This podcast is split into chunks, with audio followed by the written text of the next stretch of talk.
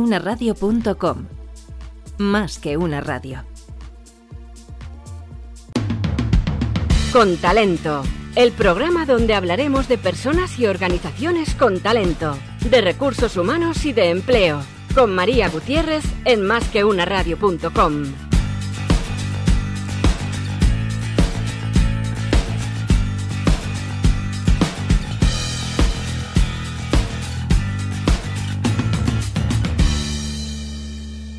Síguenos en Instagram en Más que una radio.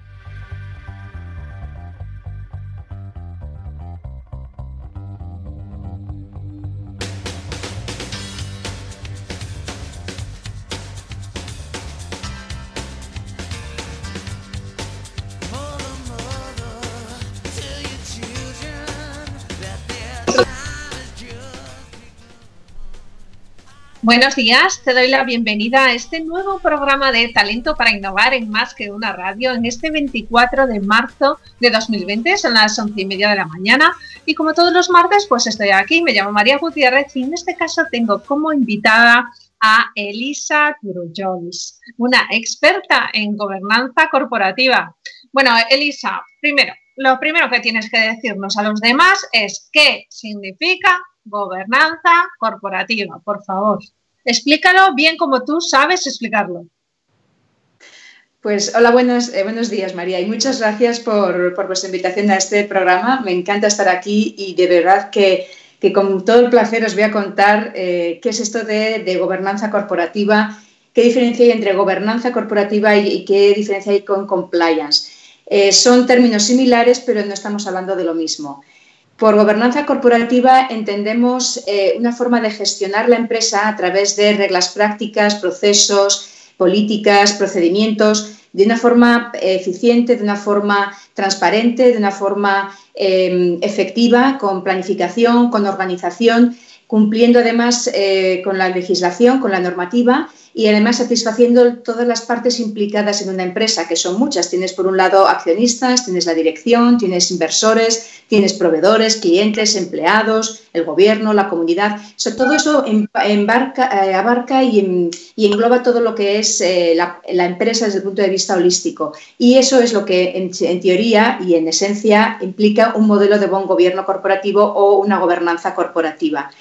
El compliance, que es lo que yo veo que también se habla mucho, eh, de una forma, digamos, como entremezclándolo con lo que es buen gobierno corporativo, el compliance es una parte del modelo de buen gobierno en el sentido de que es un conjunto de políticas y procedimientos internos que llevan a conseguir que la empresa cumpla con una determinada ley o con unas reglas o incluso se utilice para mantener la reputación del negocio. Entonces, el compliance formaría parte de ese modelo de buen gobierno, un modelo de gobernanza corporativa eh, incluiría, puede incluir hasta distintos programas de compliance, cada uno de ellos dirigido a distintos aspectos de la regulación dentro de una empresa. Bueno, pues la verdad es que, o sea, lo que me ha quedado claro, a ver si lo digo bien, es que gobernanza es en sentido más amplio y atañe a todas las partes de la empresa, mientras que compliance tiene un componente más legal, podría ser, a lo mejor, Sí, eso es, perfectamente, sí, correcto. Sí, bueno, pues es que, a ver, son palabras que para los que no estamos todo, todo, todo el día en este campo, pues que se, son complicadas, ¿vale? Entender de verdad lo que es todo el significado, porque ya sabes que cada uno podemos tener nuestra propia idea de lo que es una cosa, pero luego la realidad pues, puede ser otra, ¿verdad? Sí, y además es lo que, lo que veo habitualmente. Mm, la gente, es cierto que los empresarios a nivel empresas están muy preocupados con el excesivo volumen de, leyes, de reglas, de normativa que existe y la dificultad que hay en cumplir con todo ese volumen de, leyes, de reglas, de normas, de actualizaciones. Imagínate que cada dos por tres están actualizando esas normas, esas reglas, esas leyes. no hay forma casi de ponerse al día. Eh, por lo tanto, eh, se ha desarrollado mucho ese aspecto del compliance porque implica ese cumplimiento de la, ley, pero tiene que embarcarse, tiene que configurarse en un contexto de gobernanza corporativa, como tú has dicho, más amplio y holístico, porque una cosa es cumplir con una ley y otra cosa es ver cómo dentro de la empresa se organiza la misma a nivel de procedimientos, procesos, políticas, qué controles se ponen en cada uno de los procesos, en cada uno de los departamentos, para asegurarse que se cumple con esa ley. Entonces, todo eso implica, eh, todo eso lo abarca desde el punto de vista del gobierno corporativo, de la gobernanza corporativa. Además, un tema que tú apuntaste en tu, en tu eh, definición, que me parece súper mm, importante, es que tú dijiste eficiencia. Si solo nos fuésemos a compliance y a cumplir con la normativa, eso no tiene por qué ser eficiente para una empresa, ¿no? Eso puede ser una carga brutal de papelotes que hay que llevar a hacer. Pero, sin embargo, cuando hablamos de gobernanza, estamos hablando de que esto se hace para que la empresa sea mejor, para todos, ¿no? Que sea más eficiente, o sea, que pueda conseguir mejor bienestar para sus clientes, para sus empleados, para sus accionistas, o sea, realmente que, genere más, ¿no? Más, más de todo lo bueno, voy a decir. Entonces, eh, ¿dónde está ahí el problema cuando se habla, o vamos a decir, de gobernanza y qué cantidad de procesos, qué cantidad de procedimientos, me voy a ahogar en procesos? tú lo explicas muy bien. ¿Cómo se relaciona eso con la productividad y con la eficiencia y con el que la empresa vaya creciendo? Pues mm, primero, María, le has dado el punto clave, que es efectivamente la eficiencia. Si solamente nos centramos en el aspecto normativo, en cumplir con leyes desde un punto de vista eh, muy eh, cerrado de normativa, efectivamente eh, puedes inundar la empresa de controles, leyes, procesos que además lo único que la hacen es más burocrática es, de hecho, una situación que yo ya estoy empezando a escuchar eh, en Europa de distintos empresarios, incluso ya también en España, de la excesiva burocracia que hay por la excesiva normativa, porque el enfoque es a cumplir con esa normativa. Si se busca un enfoque efectivamente de gobierno corporativo, eh, se va a buscar la eficiencia. Entonces, ¿en qué consiste esa eficiencia? Pues adaptar, mm, adaptar em, tener en cuenta que el gobierno corporativo tiene que encajar dentro de lo que es la forma de operar de la empresa. Parte de, y debe partir como, como base la forma, la, operativa diaria de la empresa y a partir de ella cómo entonces alcanzar determinados objetivos, que puede ser desde cumplir una determinada ley, que haciendo un proceso que entre dentro de la operativa diaria sin eh, llenarla de, burocracia, de horas extras, de gente, de más gente todavía por, el hecho de meter más gente. Entonces, eh, un ejemplo, eh, podría ponerlo en el caso, a mí me tocó una empresa en concreto que me pidieron ayuda para, digamos, profesionalizar su departamento financiero y cuando yo llegué, el departamento financiero tenía una serie de problemas, se encontraban con que las facturas que emitían todas, prácticamente todas, los clientes las devolvían porque estaban mal. Entonces, eso a nivel empresa eh, se creía que el enfoque eh, o el error estaba en el departamento financiero que no, estaba emitiendo bien las facturas. En realidad eso era un síntoma y había que ponerse a tirar un poquito más de dónde venía todo, em, toda esa eh, problemática. Las facturas reflejan eh, una, actividad que está haciendo la empresa de cara a los clientes. Entonces, si el contenido de esas facturas está mal, es porque hay algo relacionado con esa actividad que está mal a nivel informativo. Entonces, indagando un poco más, resultó ser que era que eh, se estaban facturando, se estaban teniendo en cuenta incorrectamente una serie de horas de cara a facturarles a los clientes que no se tenían que facturar esas horas a los clientes. Y eso provenía de una em, una decisión a nivel jerárquico de aumentar el número de horas que se trabajaban, el número de horas que se podían entonces facturar. Pero no se dijo exactamente en qué, requisitos tenían que, cumplir esas horas. Y sin embargo, lo que se había firmado con los clientes eran cosas un poco diferentes. Entonces, esa falta de coordinación entre lo que dijo una alta jerarquía para conseguir aumentar y crecer hacer crecer la empresa, que era fenomenal, estaba bien. Pero la falta, cómo eso luego se traduce en el día a día, en la operativa, de cómo encaja cada día eh, en esa operativa esa decisión llevó al final a que se estaba yendo contra lo que, lo que, los acuerdos que se tenían con los clientes en sus contratos de qué se les iba a facturar. Y eso hizo que al final la empresa tenía todas las facturas devueltas. Eso hizo estrangular financieramente la empresa y ponerla en la situación de a punto de suspender pagos, por ejemplo. Entonces, fue una situación simplemente de eh, aplicar gobierno corporativo gobernanza corporativa, darse cuenta de dónde estaba realmente el error del problema, la raíz final de ese problema, que no era el hecho de que el departamento financiero emitía erróneamente las facturas, poner entonces mm, determinar qué requisitos había que cumplir para que hacer crecer el número de horas que se servían a los clientes dentro del contexto de los contratos y de los acuerdos que se tenían con esos clientes y a partir de ahí entonces corregir esas facturas y empezar a cobrarlas. Todo eso se hizo en un espacio de tiempo de cuatro meses. Entonces yo creo que eh, buen gobierno corporativo puede ayudar mucho a las empresas. Desde luego, el primer impacto se va a ver en la cuenta de resultados que va a mejorar a nivel de gastos, porque vas a, vas a descubrir eficiencias, vas a descubrir que tenías una forma de trabajar que a lo mejor no era lo del todo eficiente y puedes mejorarla desde el punto de vista de eficiencia y eso van a ser ahorro de gastos, de costes, pero también vas a descubrir que puedes mejorar también tu cuenta de resultados desde el punto de vista de ventas. Entonces, ese es el primer impacto que tiene el eh, tener eh, un, enfoque de gobernanza corporativa. Y luego, a partir de ahí, por supuesto, encima ya cumples con la legislación, con lo cual lo bordas. Lo tienes todo, lo tienes todo. Pues voy a también eh, hacer un ejemplo de, cómo podría romper esas grandes palabras que asustan un poco, y hay que reconocerlo como son procedimientos, procesos, legalidad, todo eso suena algo pesado, pesado, pesado, que entiendo que a algunas personas les encanta, pero a otras personas es como, bueno, madre mía, ¿no? Entonces, em, tú muchas veces comentas la agilidad que puede tener el definir una política o un procedimiento, que no tiene por qué ser un tocho de 150 páginas, ¿no? Entonces, eh, voy a poner un ejemplo que surgió ayer. Eh, una persona eh, pedía, un, bueno, ya sabéis cómo están ahora mismo los grupos de WhatsApp, ¿no? En el que todo el mundo se intenta apoyar en todo el mundo, y pedía, oye, es que necesito una guía, ¿no? Para cómo teletrabajar. Y los que estábamos alrededor les pasamos recursos, pero recursos por YouTube, post en LinkedIn y cosas así, porque son tan útiles como una guía de 37 páginas donde pone objetivos y no sé qué y no sé cuánto, porque eh, se puede trasladar rápidamente a, las otras personas y de verdad ahí ponen no solo lo que el post quiere decir, sino también todos los comentarios con las aportaciones de un montón de empresas. Entonces, fíjate que simplemente enviando ese material en bruto, puedes quitarte un montón de tarea súper pesada de intentar aglomerar todo ese contenido y darle un formato fino, vamos a decirlo, ¿no?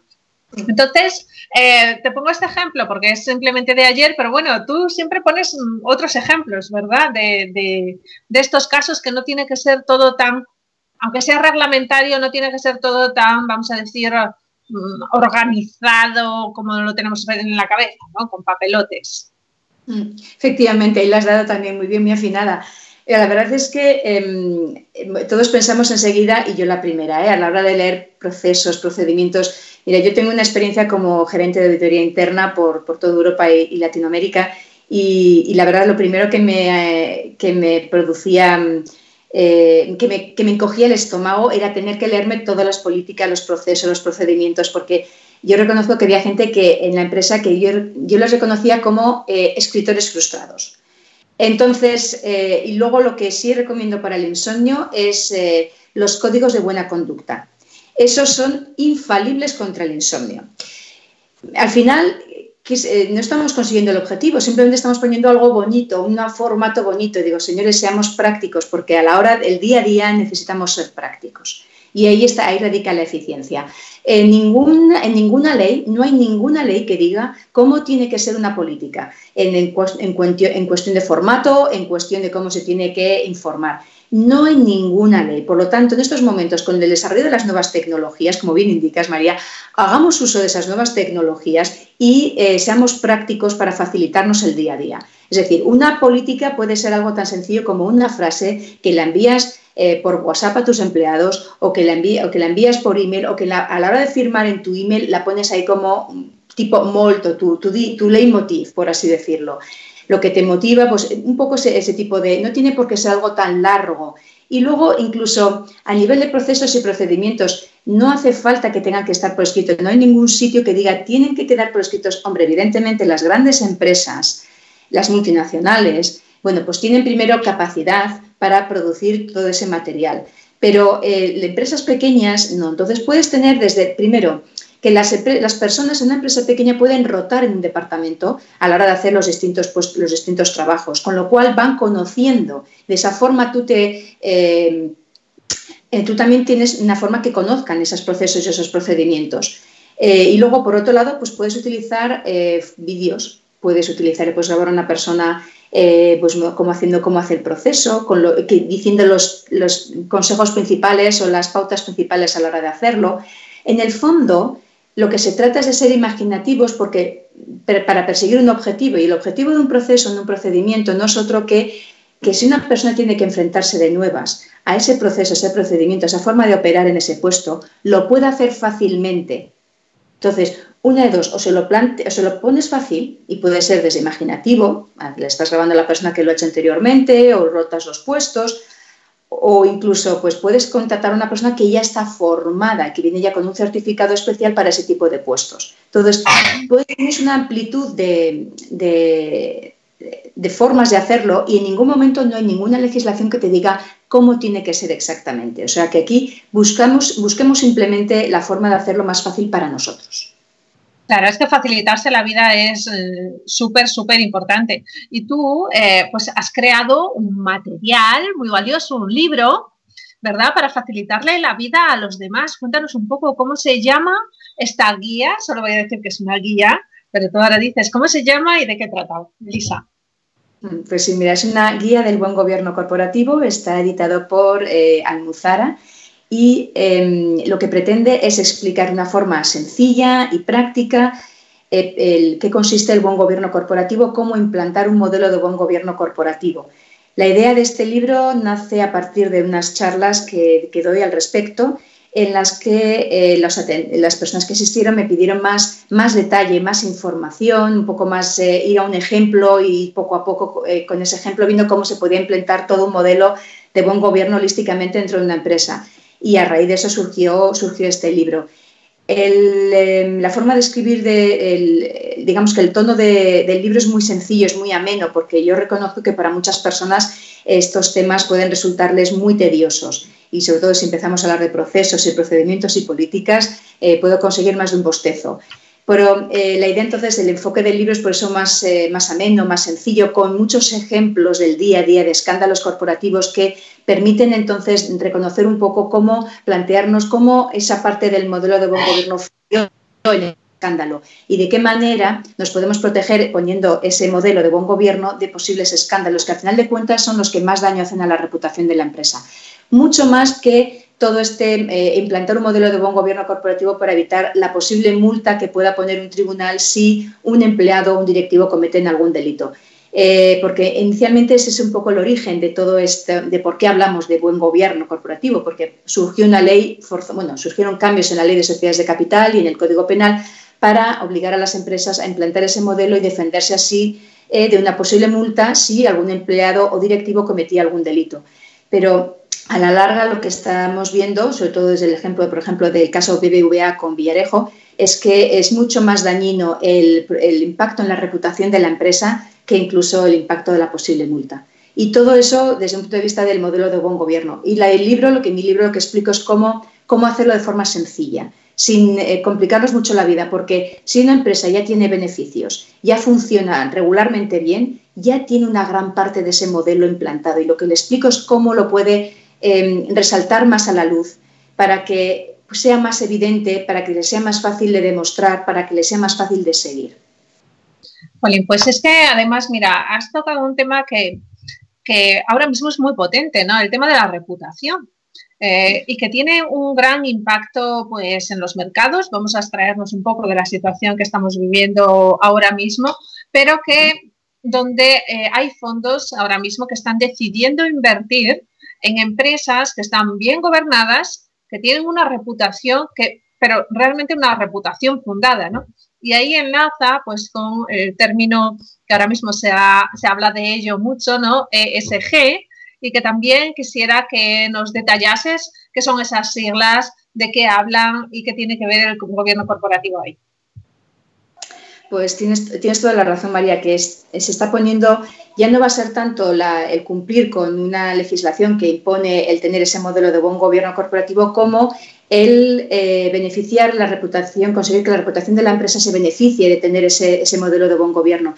Y se beneficie a partir de, que los inversores, eh, sobre todo extranjeros, en particular BlackRock, que es un fondo de inversión de los principales a nivel mundial, de los más grandes y potentes, y Warren Buffett, también están diciendo que ellos en la hora de em, invertir van a seguir los criterios o van a tener en cuenta los criterios o factores ESG, que significa Environment, Social y Governance, es decir, medio ambiente, responsabilidad social y gobernanza. Con lo cual, ellos van a tener en cuenta que las empresas tienen en cuenta, eh, reflejan el aspecto de gobernanza, el aspecto de responsabilidad social, el, aspecto de eh, medioambiental, para ellos eh, favorecerlas frente a otras inversiones que no los tienen. Con lo cual, ya directamente eso mejora mucho la reputación y la, imagen de la empresa. Si desde el punto de vista del modelo de buen gobierno uno tiene en cuenta que en su operativa, porque vuelvo a repetir, el buen gobierno parte de la operativa de la empresa. Entonces, en la operativa diaria de la empresa uno puede tener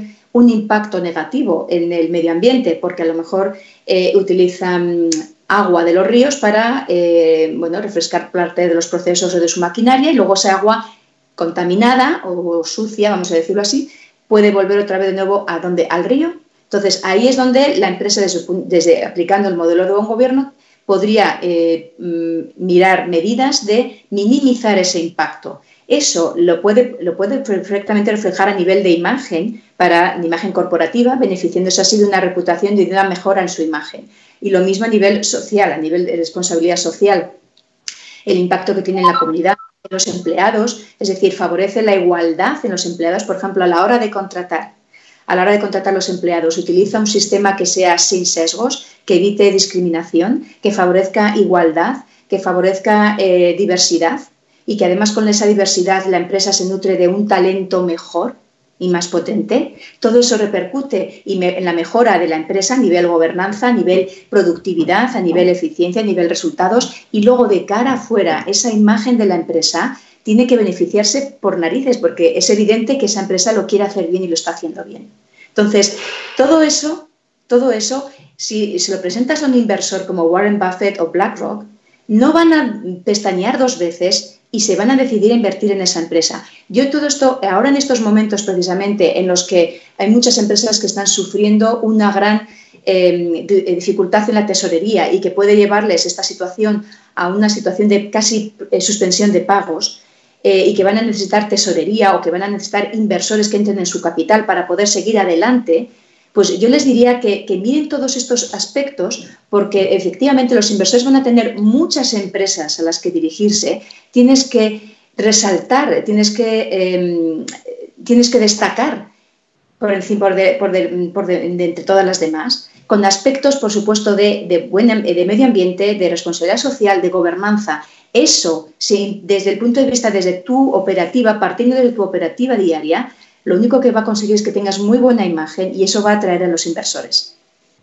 Pues mira, se me viene a la cabeza ahora, según estabas hablando, un ejemplo que seguramente muchas personas conocemos y que tiene que ver con lo del medio ambiente, ¿no? Entonces, a lo mejor eh, mientras estaba escuchándote, pues la gente puede pensar, jolín, ya, pero si tengo que poner ahora una planta de reciclado de agua o de no sé qué, no sé cuánto, eso es un coste. Pero no siempre tiene que pasar eso. Entonces, voy a contar el ejemplo de, seguro que últimamente todos tenéis un pedazo de tienda de campaña en vuestra casa. ¿Y por qué? Pues por las bolsas de Decathlon. Decathlon ha dicho, ya no vendo más bolsas de plástico, vendo todas mis bolsas a un euro que son trozos de retales de tiendas de campaña, de mm, forros de camisetas o de no sé qué y tal. Entonces, tienes en tu casa una bolsa de Decathlon que tiene un tacto, que es de tienda de campaña, otra que es el forro interior de una cazadora, otro que no sé qué, y cada vez piensas, jolín, estos tíos, o sea, y estas tías, qué bien se han apañado, ¿no? Para de una cosa que no sabrían, además tendrían que pagar por llevársela, o sea, te lo pago por, por llevarlo a la basura, o no sé qué, y se montan una fuente de ingresos adicionales que es que te dicen, no, no, no, o te vienes con tu bolsa o aquí una bolsa. Y si no, haces malabarismos con los zapatos que te has comprado y con las pelotas y con todo eso mientras llegas al coche. ¿no? Entonces, esto es un, buen ejemplo de lo que estás diciendo, ¿no? Convertir a la empresa más eficiente, quitarte un problema y además cumplir con todas las medidas eh, medioambientales, sociales y tener a la gente contenta, ¿no? Efectivamente, María, lo has explicado perfectamente. El ejemplo es muy, muy válido y es perfecto. Pues sí. Y luego ah, también diría que últimamente eh, se está avanzando mucho a nivel no solo tecnológico, sino también incluso bioquímico. Y hay muchas formas de descontaminar el agua sin necesidad de tener que implantar todo un sistema, un proceso, una planta. Eh, puede ser algo tan sencillo como, pues, eh, bueno, yo no soy una experta en química, pero sí que he leído em, cómo se puede descomponer tanto el agua como en sus distintas componentes, de forma que eh, puedas entonces eliminar rápidamente todo cualquier elemento de contaminación. Y eso a lo mejor no tiene, y eso no tiene por qué implicar el montar una planta grande, una gran maquinaria, no tiene, no tiene por qué implicar una inversión enorme, por ejemplo. Claro, es que me parece súper importante siempre, a ver, todos los humanos nos comportamos basando en, nuestras creencias, ¿no? Si creemos que las matemáticas son complicadas, pues las evitaremos toda nuestra vida. Si creemos que correr nos asfixiamos y que es un rollo, no correremos nunca y bla, bla, bla, bla, ¿no? Entonces, todas estas medidas que vienen asociadas normalmente pues, a medio ambiente, a social y tal, se piensan que son un sacacuartos, ¿vale? Y se, se tiene asociado eso, es una creencia que, es errónea, ¿vale? Entonces, eh, yo creo que, este programa, Elisa, tiene que ayudar a pensar que las cosas sean diferentes, no necesariamente tienen que ser más caras. ¿no? Que una empresa se haga responsable de sus residuos no tiene por qué ser más caro, incluso pueden revertir el dinero. Que una empresa cambie sus criterios de selección y lo haga más inclusivo, eso no tiene por qué ser más caro, sino que vas a encontrar el talento entre una población mayor que antes si no estabas descartando sin tener ni idea de si te encajaba mejor o peor. Imagínate que eh, descartases a todos los futbolistas que miden menos de 1,70. Pues habrá alguno muy bueno que ahí no habrá podido entrar, ¿no? Por ejemplo. Sí, tenemos, creo que todos estamos pensando en cuál. Efectivamente. no sé cuánto mide, solo sé que no mide mucho. Pero sí, sí, perdona, que te he interrumpido, perdona. es verdad que es, lógico, pues eh, es que se, está actuando así y en, muchas ocasiones nos estamos perdiendo ese gran talento, María. Así que eh, yo considero que, efectivamente, que, como bien dices, hoy en día hay formas de hacer las cosas de diferente manera que no implican una gran inversión y sí un gran beneficio es simplemente lanzarse y a lo mejor no tiene por qué recaer toda esa forma de pensar en la alta dirección, en el equipo directivo. Muchas veces un empleado puede tener esa visión, ese conocimiento, pues porque está más cerca del terreno y puede permitir el decir, mira, si hacemos esto de esta manera y es un pequeño cambio tonto que y sencillo que puede entonces solucionar todo ese gran problema. Con lo cual, yo aquí considero que toda la empresa en sí puede aportar. Sí, además es que me encanta esa visión de el talento está en todas las personas, tiene un tipo de talento, ¿vale? Porque todas las personas tenemos un cerebro que funciona y que lo dirigimos para intentar hacernos la vida mejor. Entonces, esa visión de, no, las personas que están arriba en la empresa son los cerebros pensantes y los demás son las manos, eh, eso pues es una manera de perder competitividad. Y porque se pierde la competitividad a través de que pierdes innovación.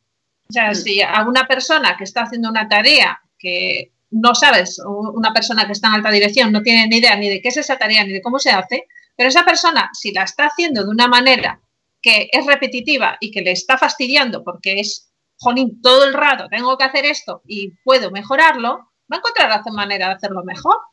¿Vale? Decía Bill Gates hace tiempo que dale las tareas más difíciles a alguien que, que, que sea baguete ¿vale? Desde el punto de vista de que eh, quiera reducir, o sea, hacer la misma tarea, pero con el mínimo esfuerzo. O sea, no todo tiene que hacerse a la fuerza y de una manera brutal y empleando unos esfuerzos muy grandes. Y la innovación yo creo que viene de hacer cambios que te mejoran la vida, ¿no?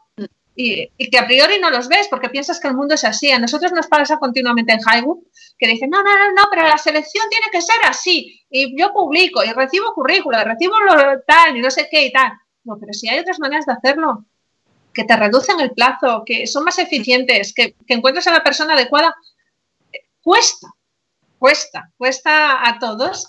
Y, yo creo que, tenemos que a, veces hacer ver a otras personas que no todo porque, tiene por qué ser un esfuerzo, que, que hagas bien tu trabajo no tiene por qué ser sudar la gota gorda y quedarte ahí la vida y dejarte los ojos, ¿no? ¿No es un poco de lo que estamos hablando, Elisa? Sí, efectivamente. Y es, eh, quizás es un poco que la gente, todos, yo me incluyo, ¿eh? Eh, procuramos seguir lo que, lo que hemos hecho hasta ahora siempre.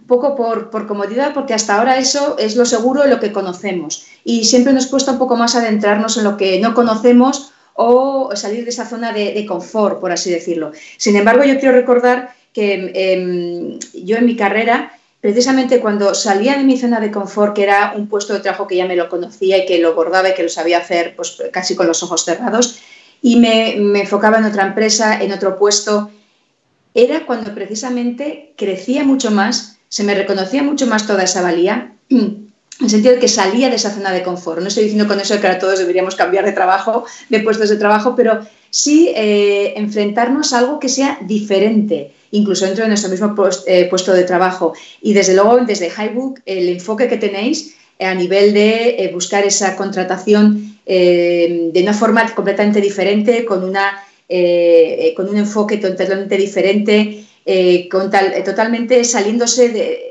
salirse de la forma de pensar habitualmente, es eh, out of the box, ese que dicen, salirse de la forma habitual de pensar.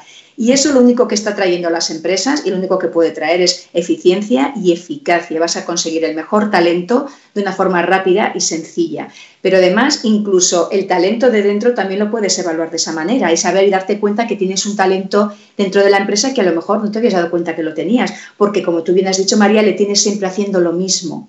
Ay, de verdad, eso si le dejas abrir ese esa persona, la, si le, abres, le dejas, eh, le abres la caja de Pandora, por así decirlo, a esa persona, le dejas que se explaye y que diga, pues mira, yo es que esto lo haría así, ya sao, porque esto me...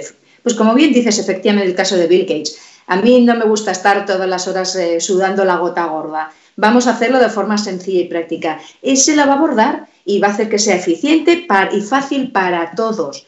Eso solamente puede redundar en beneficio para toda la empresa. Y ahí, por ejemplo, también el, reconocer el talento, el saber descubrir qué talento tienes dentro de la empresa de una forma sencilla y no siempre basándose en que como tiene esto en este currículum, señores, no, ya no es así. No, es que el mundo ha cambiado, el mundo está cambiando a una velocidad brutal.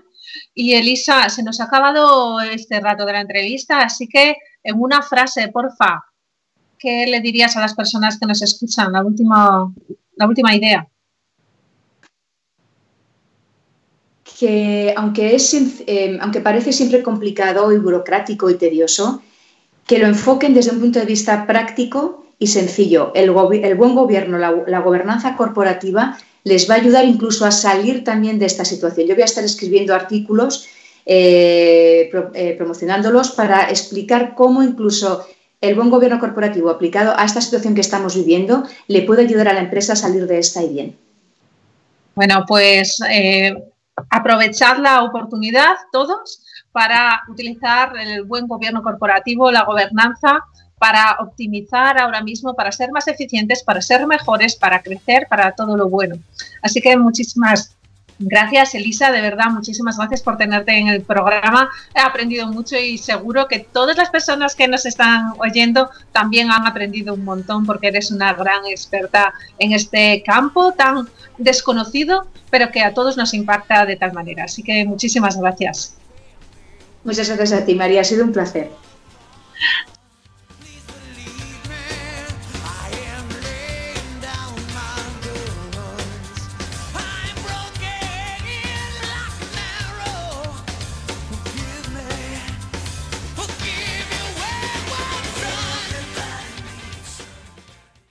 Síguenos en Instagram, en Más que una radio. Con talento. El programa donde hablaremos de personas y organizaciones con talento, de recursos humanos y de empleo. Con María Gutiérrez en másqueunaradio.com.